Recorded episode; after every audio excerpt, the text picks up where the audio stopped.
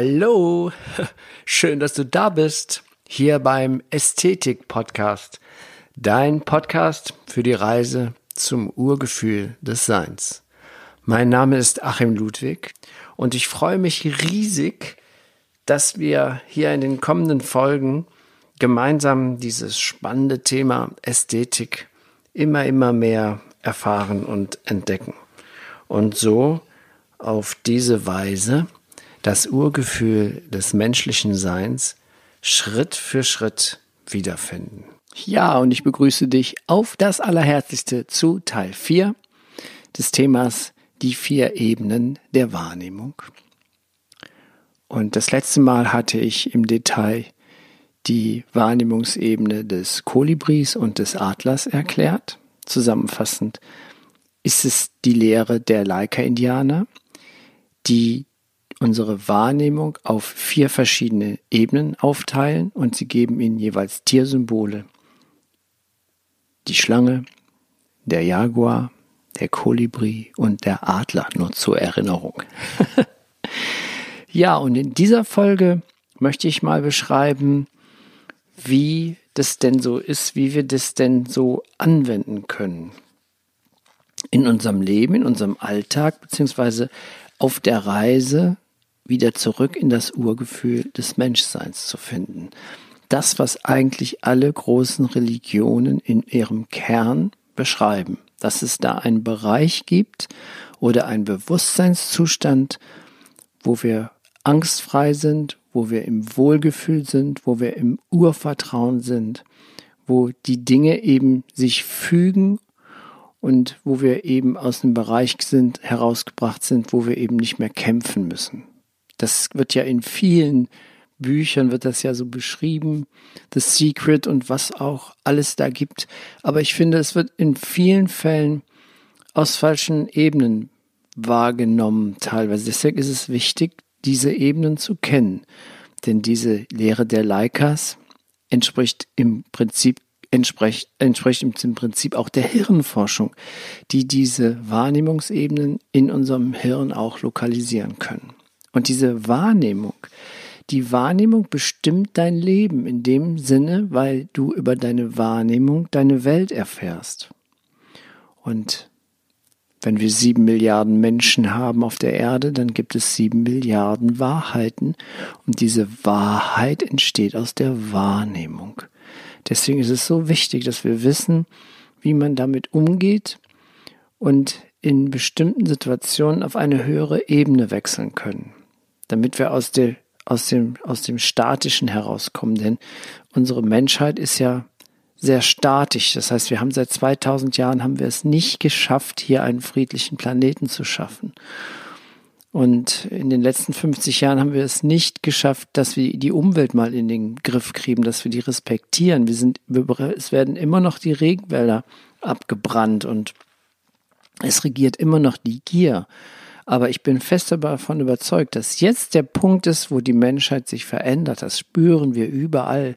Es ist nicht nur sichtbar in Resultaten, es ist auch fühlbar und spürbar.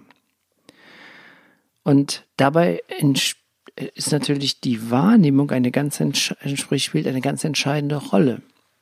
Da gibt es so eine schöne Geschichte von einem Wanderer, der wandert durch die Gegend und da sitzt jemand am Rand und arbeitet da an etwas und da fragt er, hör mal, was, was bist du und, und was machst du da gerade? Und da sagt derjenige, ja, ich bin ein Steinmetz. Ah, was machst du denn da jetzt? Sagt er, ja, ich behaue einen Stein. Ah, sagt der Wanderer, ja, cool, interessant, geht weiter. Und dann sitzt wieder einer da und macht da was und haut an einem Stein rum. Und sagte, ah, du bist Steinmetz. Ja, sagt er, ich bin Steinmetz. Und, und was machst du da gerade? Baust du da einen Stein? Sagt er, nein, ich baue doch keinen Stein. Ich baue eine Kathedrale. Ja, das ist, dieser Steinmetz hatte eine höhere Wahrnehmungsebene eingenommen. Er wusste, dass er zu etwas, äh, ein Teil von etwas größerem Ganzen war. Und das ist auch dem Menschen möglich, denn jeder Mensch befindet sich auf einer Reise. Auf einer Heldenreise, wie die Laika-Indianer sagen. Und auf dieser Heldenreise kannst du den Weg bestimmen. Und zwar über die Wahrnehmungsebene. Du kannst entscheiden, ich begebe mich jetzt auf eine höhere Wahrnehmungsebene. Du kannst entscheiden, ich fühle, ich bin jetzt gerade nicht äh, sehr intelligent, weil ich im Kampf- oder Fluchtmodus stecke. Das, das findet dann auf der Ebene des Jaguars statt, aber da kann man entscheiden. Und das ist das, wir entscheiden uns, wie diese Reise verlaufen soll. Wir sind unseres Glückes Schmied, im wahrsten Sinne des Wortes. Aber ich wollte ja mal beschreiben, ja, das habe ich ja eigentlich, das ist so ein kleiner guter Einstieg, der kam mir gerade eben im Badezimmer äh, mit diesem Steinmetzen. Das beschreibt sehr schön die Wahrnehmungsebenen. Die, diese beiden Steinmetze sind auf unterschiedlichen Wahrnehmungsebenen unterwegs, obwohl sie beide das Gleiche machen. Wenn wir jetzt gefangen sind auf dem, auf dem Wahrnehmungsbereich von Schlange und Jaguar zum Beispiel, dann verbringen wir viel Zeit damit, Probleme zu bekämpfen. Wenn da jemand zum Beispiel eine auseinander, emotionale Auseinandersetzung mit seiner Freundin oder seiner Frau hat, dann wird er normalerweise ja versuchen, auf der Ebene des Jaguars, die Krise auf der materiellen Ebene zu lösen. Er kauft ihr etwas, von dem er glaubt, es könne ihr Freude machen, Blümchen oder so. Ein Kursteilnehmer hat mal gesagt, äh, er wollte noch Drachenfutter kaufen. Und dann ich gesagt, hä? Ja, er müsste wissen, wo ein Blumenladen ist, er braucht noch Drachenfutter. also, nein, also das ist halt eben auf dieser Ebene des Jaguars. Ähm, da versuchen wir, oder auf der Wahrnehmungsbereich von Schlange und Jaguar versuchen wir ähm, alle Dinge, die uns, die uns bedrängen, auf der materiellen Ebene zu lösen. Zum Beispiel deprimierte Jugendliche ja. Gehen ins Einkaufszentrum, was klauen oder einfach um so einen Kick zu kriegen oder probieren Drogen aus, um ihren Schmerz zu heilen. Aber das sind alles nur Reparaturversuche auf körperlicher Ebene. Damit kommen wir nicht zur Heilung. Sie sind nicht die richtige Lösung. Aber wenn du jetzt auf eine höhere Wahrnehmungsebene wechselst, dann kannst du die unzähligen Herausforderungen verwandeln, denen du dich in deiner normalen emotionalen, physischen Welt stellen musst auf Ebene des Jaguars. Dann lernst du zu verstehen, dass eine Angelegenheit, die dir auf der einen Stufe wie ein Problem vorkommt, auf der nächsthöheren tatsächlich eine Chance sein kann. Wenn du zum Beispiel aus der Jaguar-Ebene, aus den Problemen und dem Streiten und dem Analytischen auf die Ebene des Kolibris wechselst, dann kann zum Beispiel der Verlust deines Arbeitsplatzes oder das Zusammencrashen deiner Beziehung, das kann dann zu einer Gelegenheit für dich werden, dich neu zu erfinden. Eine Krankheit zum Beispiel gibt dir dann die Möglichkeit, nicht nur zu versuchen, Symptome zu beseitigen oder beseitigen zu lassen, indem man die Verantwortung an jemand anderen abgibt, sondern eine tiefe Heilung und tiefen Wandel zu bewirken. Wenn du krank bist, dann kannst du auf allen vier Wahrnehmungsebenen etwas dagegen tun. Auf der Stufe der Schlange wirfst du dir eine Pille ein. Auf der Stufe des Jaguars arbeitest du mit Psychologie und auf der Stufe des Kolibris mit Meditation oder spiritueller Übung. Auf der Stufe des Adlers mit dem Gewahrsein und der Weisheit des Spirits. Alberto Villoldo beschreibt in seinem Buch, aus dem dieses hier dieses alles mich das inspiriert hat, diese vier Wahrnehmungsebenen, das Alberto Villoldo, die vier Einsichten, beschreibt er das folgendermaßen. Der Wechsel auf eine höhere Wahrnehmungsebene erlaubt es uns zu erkennen, dass wir keinen Damm bauen werden, der die Bachschmerle ausrotten oder den Lebensraum des Fleckenkauzes zerstören wird, da es hier nicht nur um eine Population von ein paar tausend Tieren, sondern um die Natur selber geht, die wir nähren und schützen müssen. Anschließend können wir anfangen, uns zu fragen, ob die von diesem Damm produzierte Wasserkraft überhaupt nötig ist um die Schaufenster von Autohäusern nachts in hellem Licht erstrahlen zu lassen. Und auf der Ebene des Jaguars verstehen wir die verborgene Vernetztheit der Dinge und erkennen die Synchronizität der Wirklichkeit. Uns wird klar, dass es keine Zufälle gibt und alles einen Sinn und einen Zweck hat. Ein Verlust ist nicht mehr so verheerend, da wir wissen, dass er in einem bestimmten Zusammenhang steht. Und wenn ein geliebter Mensch stirbt, ist uns bewusst, dass er nicht aufhört zu existieren, sondern sich Gott lediglich einen anderen Ausdruck und eine neue Gestalt sucht. Ja, also, und jede dieser vier Wahrnehmungsebenen oder Wahrnehmungsformen oder wie du es nennen magst, ist zu jeder Zeit nützlich.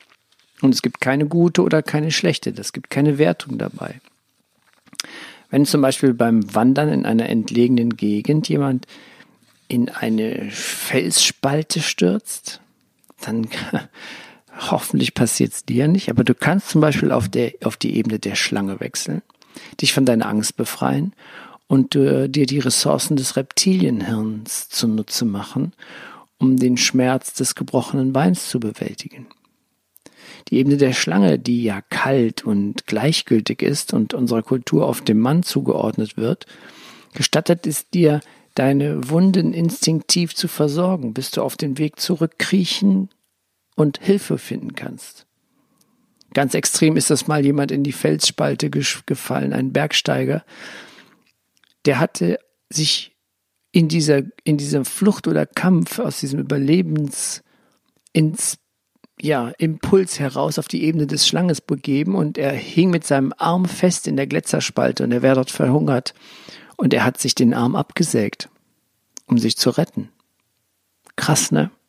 Das geht aber nur, er ist gerettet worden, aber nur weil er eben schlagartig auf das, in das Reptilienhirn zurückgewechselt hat. Auf der Ebene des Jaguars, die dieses Säugetiergehirn zugeordnete Ebene, die analytische Ebene des Denkens, die oft der Frau zugeordnet wird, weil sie intim und gefühlsbetont ist, kannst du deine Gefühle verarbeiten und angemessen mit deiner Angst und Verletzlichkeit umgehen zum Beispiel. Und sobald du auf die Ebene des Kolibris wechselst, bekommst du allmählich einen Überblick. Du wirst dir der Verbindung zwischen deinem gebrochenen Bein und deinen schweren Lasten bewusst. Dir wird klar, dass du bereit sein musst, von Zeit zu Zeit auf Kontrolle zu verzichten, wenn du dich heilen willst. Und auf der Ebene des Adlers, da kannst du deiner Zeitlinie in die Zukunft folgen und ein besseres Ende für dich finden, als zum Beispiel allein im Wald oder einer Gletscherspalte zu sterben. Du kannst dich für ein Geschick entscheiden, bei dem du Hilfe bekommst.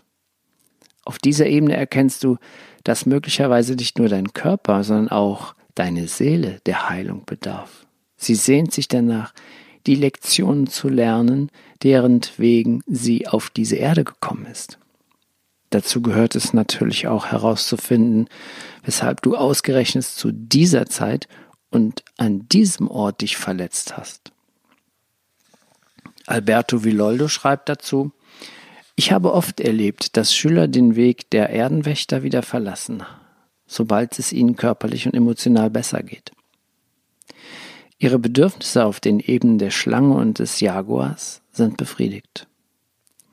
Auf der Wahrnehmungsebene des Kolibris wüssten sie freilich, dass es zwar angenehm ist, sich besser zu fühlen, noch wichtiger aber ist es, die eigenen Fähigkeiten vollständig zu entwickeln. Mit den Augen des Adlers sähen sie, dass sie im Vollbewusstsein ihrer Macht anfangen könnten, ihre Welt ins Dasein zu träumen und sie würden erkennen, dass ihre eigene Heilung an die des ganzen Planeten gekoppelt ist. Diese Schüler sind wie Eicheln, die zu keimen beginnen und sich durch die Erde kämpfen, und es ist kein Spaß, die Erdberge beiseite zu schieben und ans Licht zu gelangen. Im Laufe meiner eigenen Ausbildung gab es Zeiten, in denen ich die Arbeit aufgeben und es einfach mir gut gehen lassen wollte.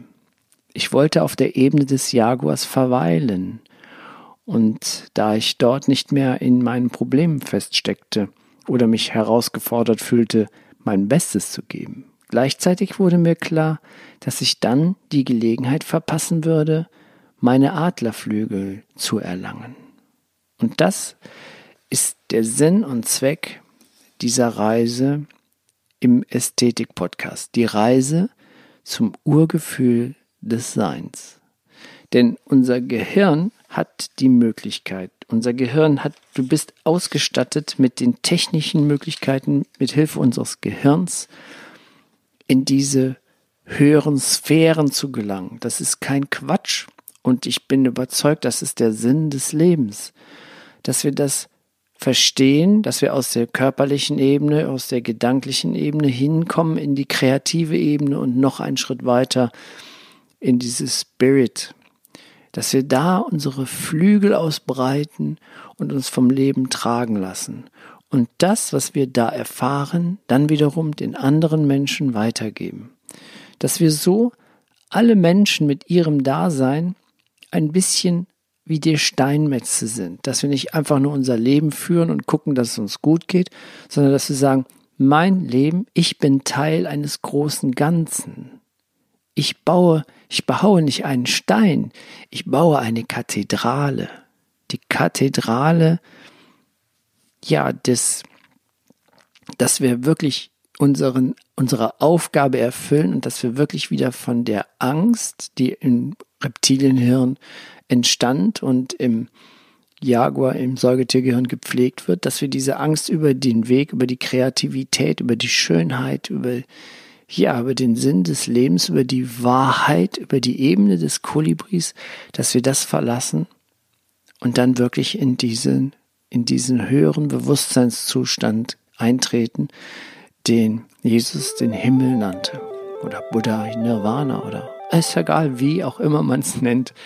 Es ist, ich nenne es, wie der Maler Friedrich August Butterweg, das Urgefühl des Menschseins. Und ich freue mich, dass du mal wieder aufmerksam zugehört hast. Und ähm, ja, und verabschiede mich. Bis zum nächsten Mal. Schön, dass es dich gibt.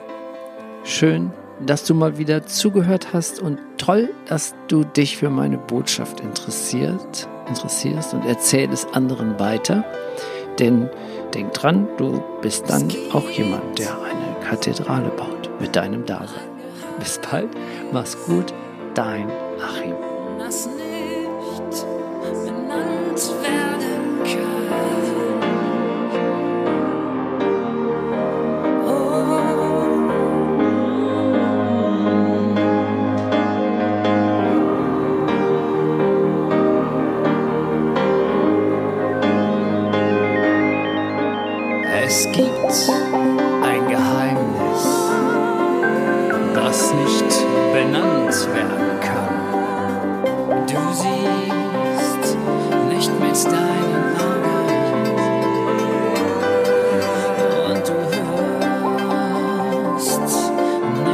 nicht mit